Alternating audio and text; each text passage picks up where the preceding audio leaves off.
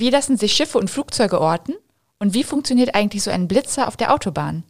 Darüber sprechen wir heute im CF-Podcast Erfindungen und Ideen.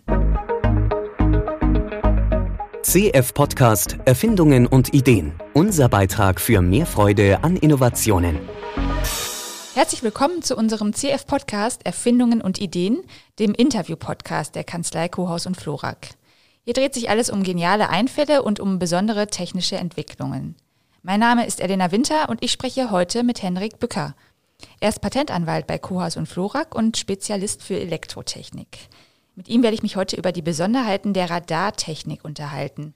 Herzlich willkommen, Herr Bücker. Hallo, ich freue mich hier zu sein. Ja, fangen wir erstmal mit dem Wort an. Radar. Die Abkürzung steht für Radio Detection and Ranging. Da klingt ja auch schon so ein bisschen an, worum es geht nämlich um Ortung, also Detection und Abstandsmessungen. Das Ranging ist damit gemeint im Radiofrequenzbereich. Sie als Elektrotechnik-Experte können uns sicher sagen, was es damit genau auf sich hat. Also was sind erstmal überhaupt Radiowellen und wie funktioniert dementsprechend so ein Radargerät? Ja, kann ich gerne machen. Also Radiowellen sind elektromagnetische Wellen. Eine elektromagnetische Welle ist eine Welle aus gekoppelten elektrischen und magnetischen Feldern. Und das Prinzip der Radartechnik ist eigentlich relativ simpel. Ich habe einen Sender und einen Empfänger, äh, durchaus in einem einzigen Gerät. Und ich sende mit meinem Sender eben elektromagnetische Wellen aus. Diese Wellen treffen auf ein Objekt und werden von diesem Objekt reflektiert. Und mit meinem Empfänger messe ich und empfange ich eben die reflektierten Wellen. Und äh, das werde ich dann aus und kann damit dann ein entferntes Objekt orten.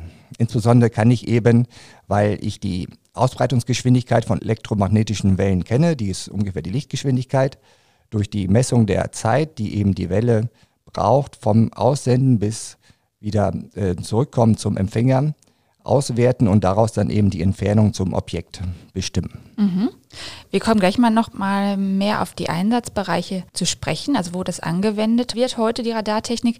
Aber werfen wir erstmal zunächst einen Blick in die Geschichte. Da gab es ja mal einen gewissen Heinrich Hertz, der schon Ende des 19. Jahrhunderts erkannt hat, dass Radiowellen an metallischen Gegenständen reflektiert werden. Wie ging es dann weiter in der Geschichte? Ja, also die Grundlagen wurden sicherlich von Heinrich Hertz entwickelt. Er war der Erste, der tatsächlich in der Lage war, einen Sender und einen Empfänger zu bauen, um dann elektromagnetische Wellen auszusenden. Basierend auf dieser Grundidee kommt dann der Düsseldorfer Christian Hülsmeier ins Spiel.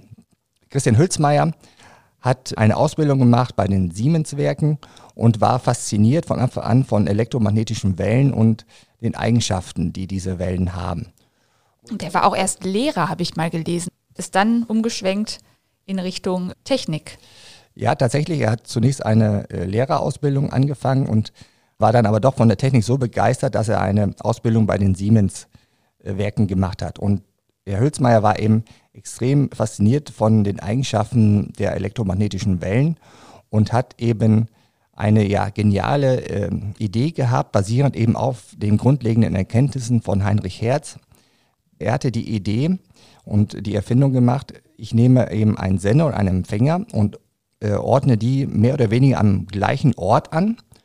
Und ich ordne die so an, dass von dem Sender keine Welle direkt zum Empfänger gelangen kann.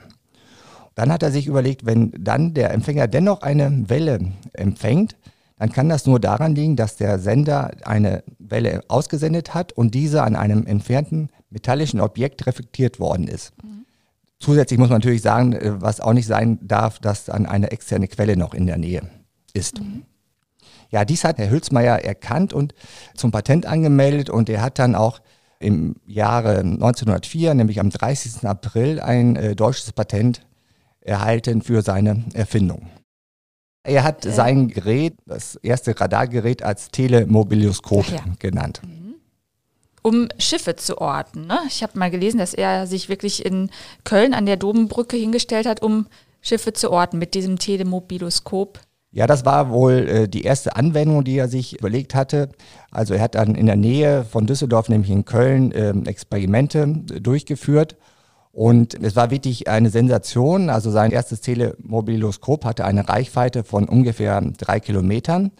Und er hatte seinen Empfänger mit einer Klingel oder einer Glocke äh, gekoppelt. Und er konnte eben zeigen, dass jedes Mal, wenn ein Schiff auf dem Rhein in die Reichweite des Geräts gelangt ist, dann sein Gerät eben angeschlagen hat, beziehungsweise eben die Glocke geklingelt hat. Mhm.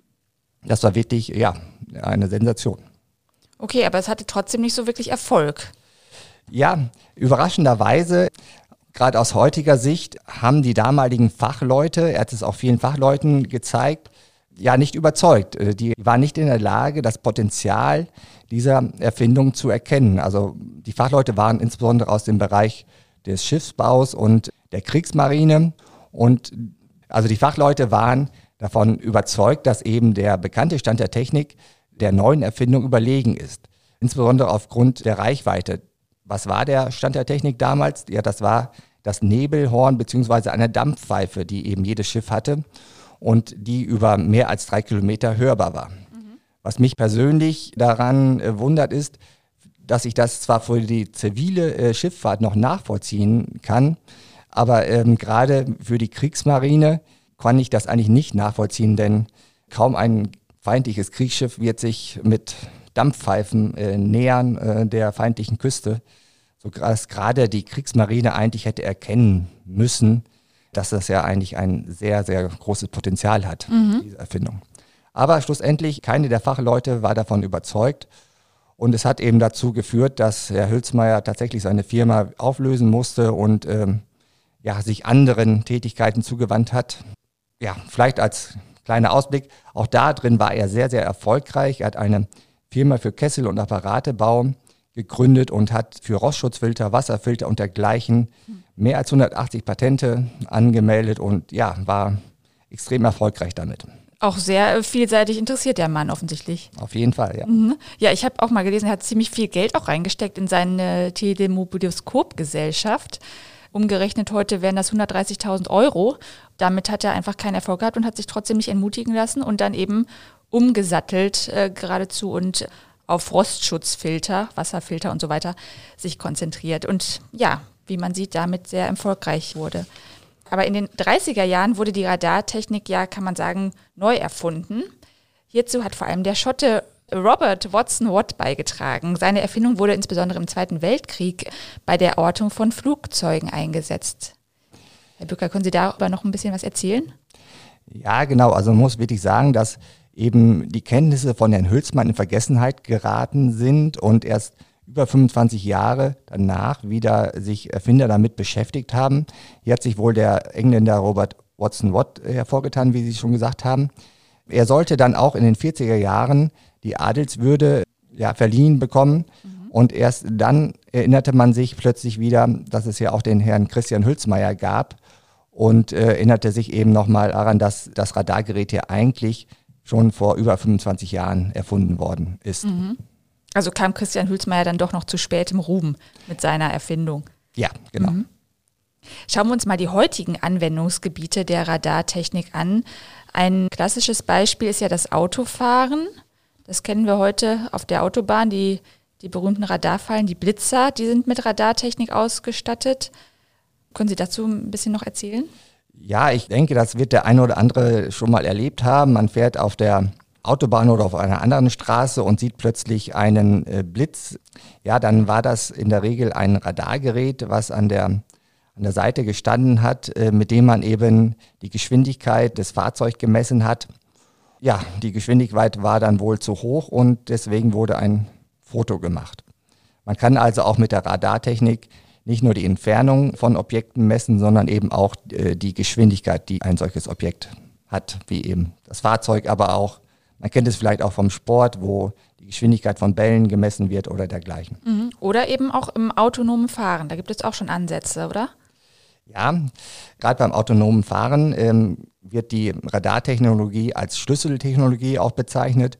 Schon jetzt finden sich in den meisten Fahrzeugen eine Vielzahl von Radargeräten, äh, die sind schon millionenfach verbaut worden. Man kennt es von Einparkhilfen, wo man eben Unterstützung bekommt, um den Abstand zu einem anderen Objekt zu bestimmen. Aber auch beim Fahren, beim Totwinkelassistenten oder beim Abstandsassistenten während der Fahrt, der notfalls auch eine Notbremsung auslösen kann, werden Radargeräte eingesetzt und ja, beim autonomen Verfahren ist es sicherlich eine absolute Schlüsseltechnologie. Äh, sollte es einmal funktionieren, dann sicherlich auch wegen der Radartechnologie. Mhm. In der modernen Luftfahrt haben wir auch noch Anwendungsbereiche. Da gab es ja einmal dieses schreckliche Flugzeugunglück auf Teneriffa 1977, was Auslöser war, wenn ich jetzt richtig informiert bin, dafür, dass man eben die Verkehrsflughäfen mit Bodenradar überhaupt erstmal ausgestattet hat. Ja, zu der damaligen Zeit hatten nur wenige internationale Verkehrsflughäfen tatsächlich ein Bodenradar, einfach aus Kostengründen. Ja, damals ist ein wirklich äh, schlimmer Unfall passiert auf Teneriffa. Zwei Boeing 747 sind ineinander gestoßen. Mhm. Es herrschte damals äh, Nebel und weder vom Tower aus konnten äh, man die Flugzeuge sehen, noch konnten sich die Flugzeuge untereinander sehen. Und dann äh, kam es eben dazu, dass das eine Flugzeug den Start eingeleitet hat, während das andere Flugzeug noch auf der Startbahn war.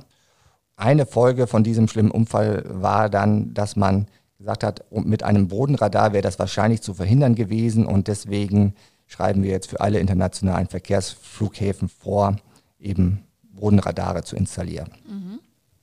Was gibt es noch für Anwendungsbereiche? Meteorologie ist wahrscheinlich auch ein Fall, dass man Wetterverhältnisse bestimmen kann, oder? Ja, das kennt wahrscheinlich jeder, der äh, eine App auf dem Handy hat wenn es Sonntagnachmittag ist und man möchte vielleicht noch einen Spaziergang machen und man ist sich unsicher, bleibt es trocken oder nicht, dann hilft meistens ein Blick schnell aus Wetterradar.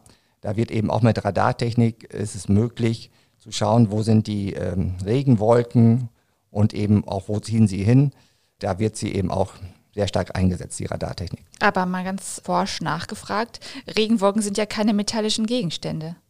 Sie senden ähm, ja jetzt nicht irgendwas zurück. Ja, das war eben die äh, Grunderkenntnis von Herrn Herz und von Herrn Hülsmeier. Grundsätzlich muss das Objekt aber nicht metallisch sein, sondern nur elektrisch leitfähig. Das zeigt sich beispielsweise auch bei einer anderen Anwendung, nämlich den Körperscanner oder sogenannten Nacktscanner. Auch dort ist es ja so, dass Menschen nicht aus Metall gebaut sind, aber es ist eben so, dass dort elektromagnetische Wellen im Bereich von 120 Megahertz äh, ausgestrahlt werden und diese durchdringen eben trockene Kleidung, aber werden eben von unserer Haut reflektiert, weil die, unsere Haut eben äh, feucht ist oder Feuchtigkeit beinhaltet und werden dann eben reflektiert. Und natürlich werden dann auch metallische Gegenstände mhm. detektiert. Wenn jemand ein Messer trägt, kann man das dann eben mhm. erkennen. Spannend. Also ja, daran sieht man, was es für grundlegende technische Errungenschaften gibt, bei denen Radartechnik überall zum Einsatz kommt. Vielen Dank, Herr Bücker, für Sehr das gerne. Gespräch. Noch mehr spannende Geschichten zu Erfindungen und Ideen finden Sie unter daidalos.blog.